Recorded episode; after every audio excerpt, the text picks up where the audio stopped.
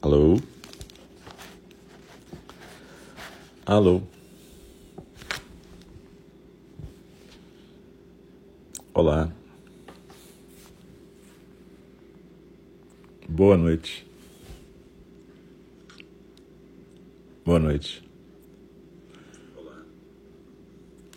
Acho que a gente teve uma queda aqui da internet. Foi só falar hoje no começo do, da meditação que durante o ano inteiro não aconteceu, que aqui aconteceu exatamente na fala do Dharma. Mas nem comecei a fala do Dharma, na verdade. A gente estava recitando o verso de abertura do Dharma, que até ficou gravado. E na verdade, a gente vai só repetir mais uma vez o verso de abertura do Dharma e continuar. Isso vai ficar gravado, na verdade, como duas partes da fala do Dharma, parte 1 e parte 2, beleza? Desculpem aí o inconveniente. O Dharma, incomparavelmente profundo e precioso, é raramente encontrado mesmo milhões e milhões de eras. A nós é dado vê-lo, ouvi-lo, recebê-lo e guardá-lo. Oxalá possamos verdadeiramente compreender e praticar o significado das palavras do Tathagata. Então, a gente vai ler um pequeno trecho aqui do, do Aberto ao Desejo. E esse trecho diz o seguinte: algo está faltando. O desejo pode ser um problema persistente daqueles que parecem não ter fim. Bem no fim da vida de Freud, numa de suas notas finais, escrita numa página separada de papel, podemos vê-lo ainda lutando com sua visão do problema, com sua versão do problema. Diz ele: a última instância de todas as inibições intelectuais e de todas as inibições funcionais parece ser a inibição da masturbação na infância. Mas talvez isso seja mais profundo, talvez não seja a inibição por influências externas, mas sua natureza insatisfatória. Sempre algo está faltando para a descarga e satisfação completa en attendant toujours quelque chose qui n'y venait point. A frase de Freud em francês é sua definição do desejo, abre aspas, sempre esperando por alguma coisa que nunca vem, fecha aspas. Nessa frase, Freud toca diretamente a primeira nobre verdade do descontentamento, ao mesmo tempo em que se refere ao sofrimento de Sita em Lanka. Nada parece estar direito, até mesmo o prazer decepciona. Há sempre um sentimento residual de que algo está faltando. Mas o Ramayana afirma uma coisa a mais, exatamente como disse Buda. Apesar de um aspecto da natureza do desejo ser o vazio entre satisfação e realização, o objetivo final do desejo é nos libertar do apego. O amante de Sita realmente vai até ela. Para contrabalancear o pessimismo de Freud, devemos viajar pela trilha delineada no Ramayana. A causa dessa, entre aspas, coisa que está faltando é o nosso apego, contra o qual a yoga do desejo procura nos ajudar. O desejo, na sua forma mais fundamental, reconhece o sentimento de não completude, que é endêmico da natureza humana. Ele busca libertar-se dessa não completude de qualquer forma que puder imaginar física, sensual, emocional, intelectual ou espiritual. Mas, como cita enfeitiçada pelo gamo dourado, perseguimos um fenômeno o qual nunca vamos poder realmente possuir. Não obstante, conforme Sita aprendeu por meio de suas muitas desventuras, o desejo pode ser libertado da tendência de se tornar apego. Quando isso acontece, o sentido de eu e de outro também se transforma. São essas as descobertas que Sita fez, faz, mantida prisioneira no bosque Sinchapa pelo rei demônio, perguntando-se se seu amante a esqueceu. Primeiro, Hanuman vem até ela, trazendo com ele a promessa de uma ponte que elimine sua separação. Então chega Rama. Um novo tipo de união se faz possível, aquela em que ela se torna mais do que o objeto do desejo do outro, onde a própria voz, apesar de separada, obtém resposta. Só então sua unicidade com Rama pode ser devidamente apreciada. Conforme o Ramayana deixa claro, o desejo tem uma visão paradoxal, que pode tanto nos confundir como nos iluminar. Pode fazer com que sintamos a nós mesmos e, ao mesmo tempo, que nos percamos. Podemos ser tão puros como Sita, tão demoníacos como Ravana, tão devotados como Hanuman ou tão céticos como Freud. Seja qual for nossa instância, não podemos fugir de sua importância em nossas vidas. Talvez seja por isso que Buda foi tão cuidadoso ao abordar o desejo de forma tão leve em seus ensinamentos, pois o desejo, com sua natureza paradoxal, com sua habilidade de abrir e de manter o espaço entre os amantes, com a maneira como ele une e separa e como ele nos força a reconciliar amor e ódio, sempre se aproxima na medida em que nos liberamos na nossa vida. Como as deusas com cabeças de animais, as quais guardam a entrada de alguns antigos templos hindus, o desejo reúne, amarra, prende e enlouquece, mesmo apesar de nos mover em direção à bem-aventurança interior. É o desejo, afinal, que nos faz buscar a libertação antes de qualquer outra coisa. E aqui a gente vê claramente a questão de que o ser, a existência singular do ser humano, é baseada no desejo. Se a gente não tiver desejo, a gente não vive. Se a gente não tiver desejo, a gente não procura o seio da mãe. Se a gente não tiver esse desejo de vida pulsando na gente, a gente não sobrevive. E se a gente não tiver o desejo de se libertar das nossas neuroses, a gente não vai buscar terapia. Se a gente não tiver desejo de seguir o caminho espiritual, a gente não vai procurar professores.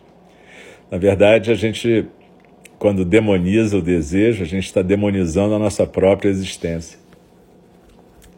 Mas a questão aqui, e que o Ramayana deixa claro, é que quando o desejo se transforma em apego, aí a gente vira Ravana, o rei dos demônios.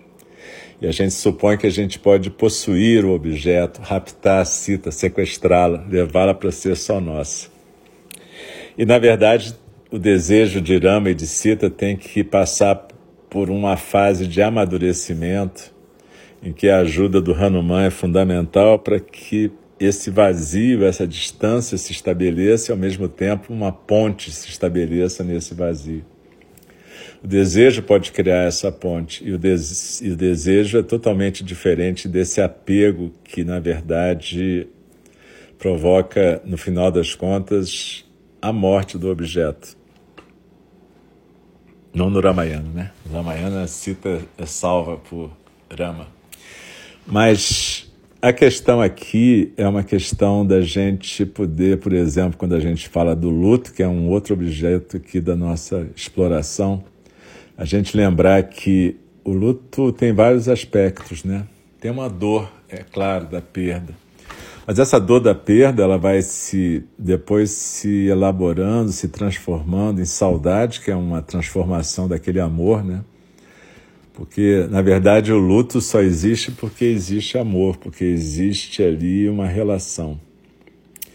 E aí o amor se transforma em saudade, mas o apego e a sensação de que a gente tem que controlar aquele objeto se transforma em desespero, se transforma em não aceitação, se transforma em doença. Normalmente é isso que acontece.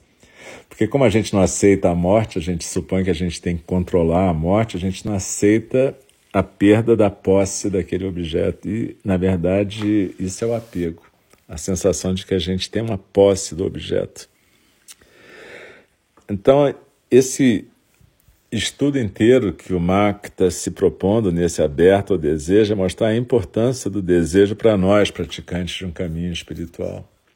Se o Buda não tivesse o desejo de se libertar e de ajudar todos os seres, ele não teria ido para a floresta. Ele não teria aberto mão daquela vida confortável, ele não teria saído da zona de conforto dele.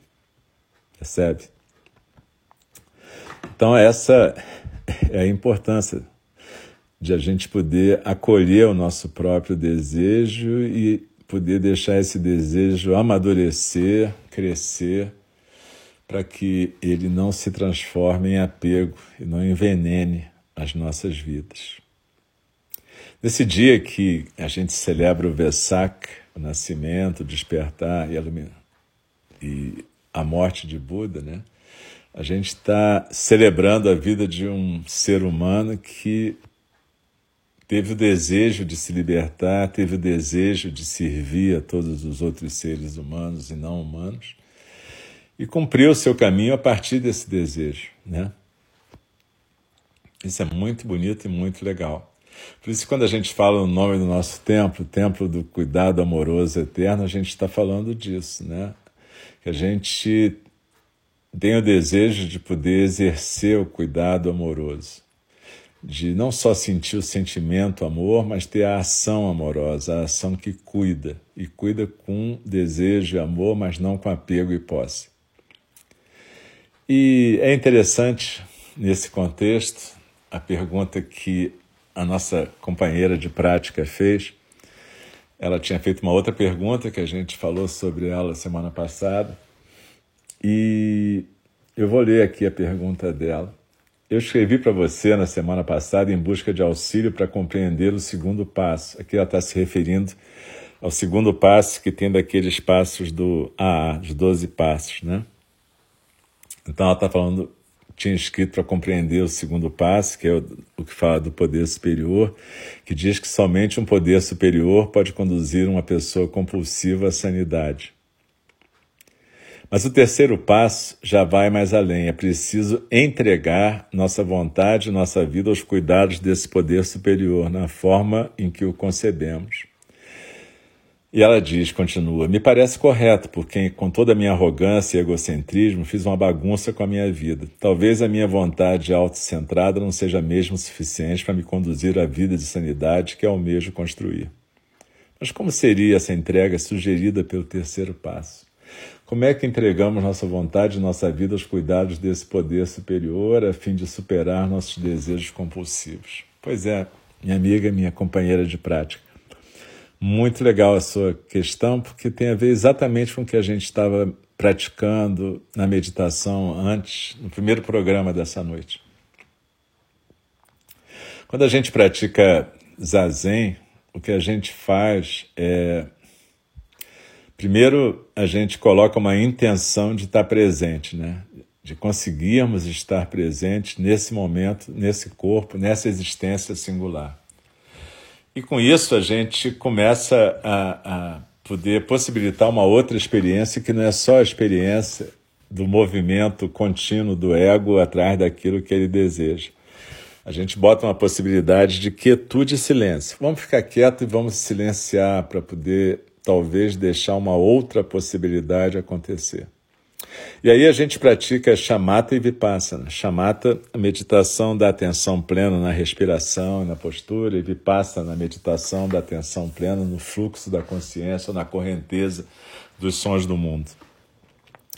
Veja, é, as tradições budistas, em geral, praticam essas formas de meditação que o Buda ensinou. Mas quando ele falava nisso, ele dizia que essas formas eram as formas que te ensinavam a se concentrar e focalizar a sua atenção. Mas que existia uma outra coisa chamada jhana, e que era a prática de todos os Budas. E jhana foi traduzida na China por chan, chana, e no japonês por zena. Zena deu zen. E o que, é, então, na verdade, esse jhana? Jhana é a partir de uma capacidade de concentração e de ficar quieta e de silenciar, você entrar em contato com alguma coisa que não é mais simplesmente a sua vontade própria ou o seu ego.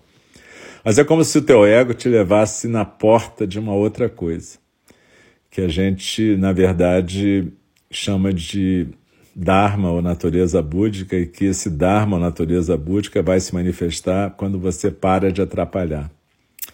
O que é parar de atrapalhar? É parar aquela conversa contínua que a gente faz com a gente mesmo, movimento contínuo, e aprender a ficar quieto em silêncio e deixar alguma coisa acontecer que não é mais a tua experiência comum.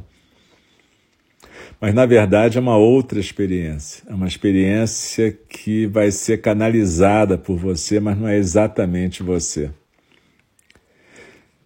Essa experiência é descrita como zazen, e tem a ver com vacuidade, mas vacuidade é quando você descreve a experiência do ponto de vista do ego, porque ele não vê nada aí. Mas o outro ponto de vista é o ponto de vista do Dharma, daquilo que está fluindo através de você. E o que Dogen Zenji dizia é que essa prática de zazen diária ia acabar semeando sementes de Dharma na sua existência singular egóica, tá? Eu sempre falo que esse ego, na verdade, é eu, não é o ego instância psicanalítica. Quando a gente fala ego no budismo, é a personalidade, é como se fosse o self inteiro.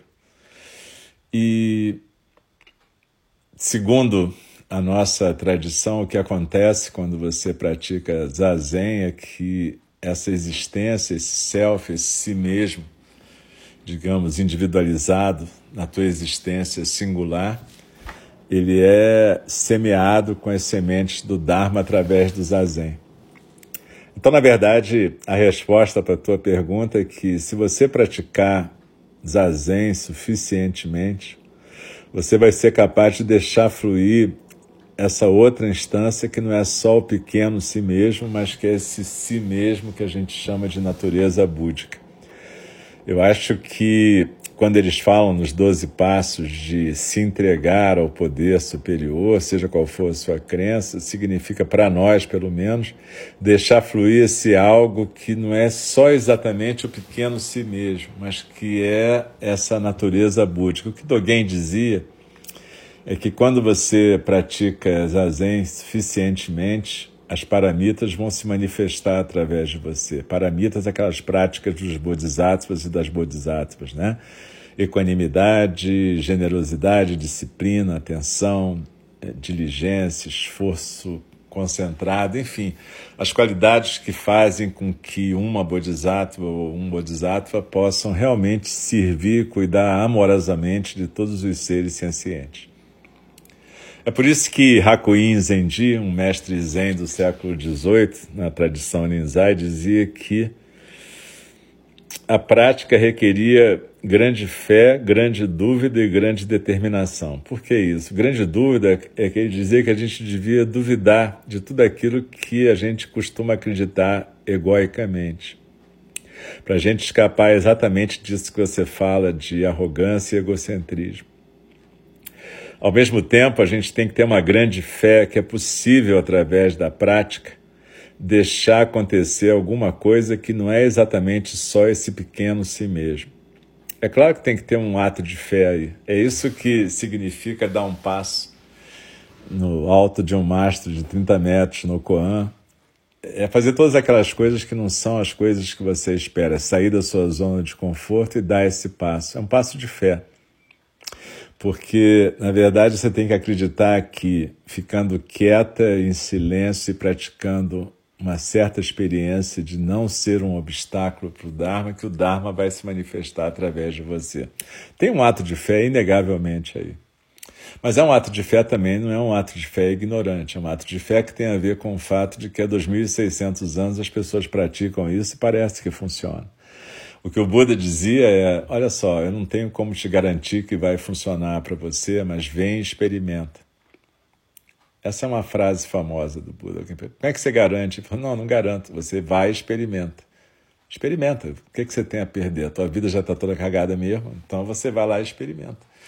Experimenta porque você de repente vai ter uma experiência diferente, vai poder deixar uma experiência diferente acontecer. Então a gente falou de grande dúvida e grande fé. E grande determinação é porque tem que ter uma disciplina para praticar, tem que ter um apreço à disciplina para poder continuar a praticar, mesmo quando o resultado não é instantâneo, imediato. Então, é, na verdade, e na minha visão, pelo menos, esse se entregar ao poder superior significa praticar zazen suficientemente para deixar que isso possa se manifestar na sua vida. De qualquer jeito, percebe, tem um, um, uma coisa básica quando você se convence de que precisa praticar, o seu ego te leva para a prática, ou para o templo, ou nesse caso aqui a gente está num templo virtual. Mas o teu ego, quando se convence de que você precisa, ele te coloca no lugar certo, porque é como se você mesmo entendesse que essa experiência singular tem que ser molhada pela chuva do Dharma, como a gente fala, tem que ser cultivada pelo Dharma. Isso é muito legal e, e, e talvez a gente não entenda um pouco uma história que é mais ou menos óbvia, mas que a gente não pensa, né? Quando o Buda despertou, ele se chamava Siddhartha Gautama, e aí ele despertou e parou de se chamar Siddhartha Gautama. Ele passou a se chamar de Buda, o desperto. Na verdade, não é o nome de uma pessoa, é uma condição, o desperto, aquele que despertou. E aí ele deixou de ser o Siddhartha, simplesmente. Percebe? Ele teve a disciplina e a determinação de renunciar a zona de conforto dele, que parece que era bem legal, para poder praticar alguma coisa que exigiu compromisso, disciplina, uma prática que, segundo a maioria dos relatos, levou pelo menos seis anos na floresta. Então é isso. É, eu acho que esse poder superior, com letra maiúscula, nos 12 passos, realmente fica meio pesado, né? Porque parece que a gente está se submetendo a alguma entidade. Mas aqui eu sinto isso mais como uma libertação dessa entidade que a gente chama de si mesmo, né? Uma libertação desse pequeno si mesmo que é tão arrogante e faz a gente achar que pode ser dono de alguma coisa de algumas pessoas. Para algumas pessoas faz achar que elas podem ser donas do mundo, né? Então, essa libertação que o Buda fala passa por isso, essa libertação desse pequeno si mesmo, para deixar alguma coisa acontecer que, na verdade, vai te ligar a todos os seres sencientes.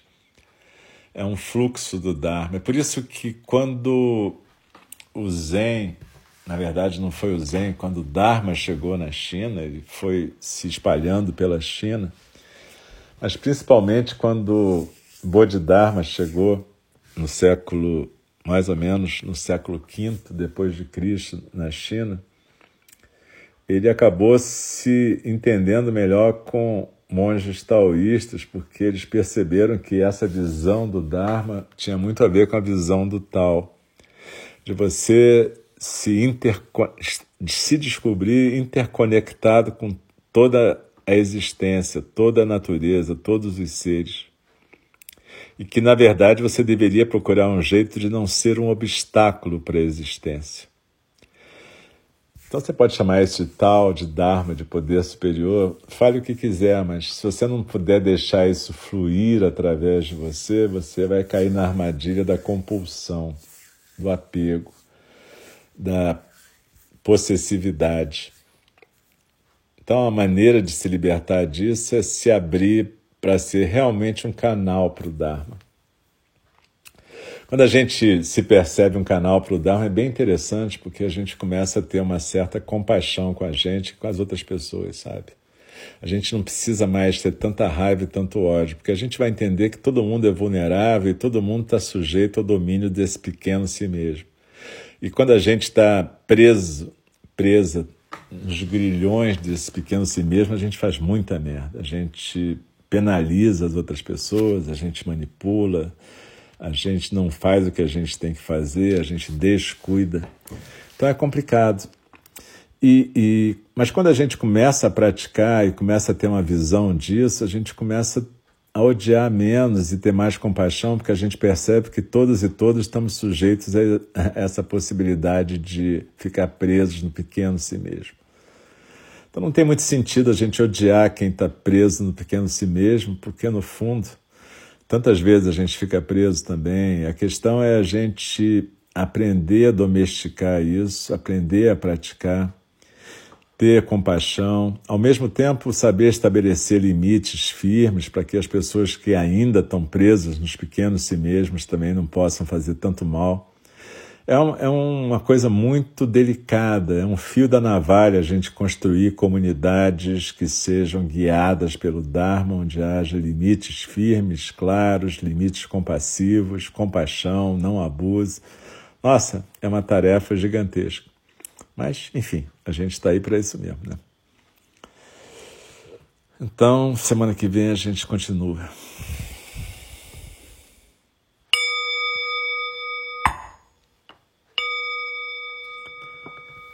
As criações são inumeráveis, faço o voto de libertá-las as ilusões são inexauríveis, faço o voto de transformá-las. A realidade é ilimitada, faço o voto de percebê-la. O caminho do despertar é insuperável, faço o voto de corporificá-lo. As criações são inumeráveis, faço o voto de libertá-las. As ilusões são inexauríveis, faço o voto de transformá-las. A realidade é ilimitada, faço o voto de percebê-la. O caminho do despertar é insuperável, faço o voto de corporificá-lo. As criações são inumeráveis, faço o voto de libertá-las. As ilusões são inexauríveis, faço o voto de transformá-las. A realidade é ilimitada, faço o voto de percebê-la. O caminho do despertar é insuperável. Faço o voto de corporificá-lo. Deixe-me respeitosamente lembrá-las. A questão de vida e morte é de importância suprema o tempo passa e a oportunidade é perdida. Vamos despertar, despertar, preste atenção. Não desperdice a sua vida. E aqui eu faço uma reverência a todas e todos que estão aqui praticando. Muito obrigado. Obrigado pela paciência com aquele nosso pequeno problema técnico no início. Então, se vocês forem ouvir a gravação, vai ter duas gravações, na verdade. Vai ter essa fala do Dharma 1 e a fala do Dharma 2 do dia 26 de maio.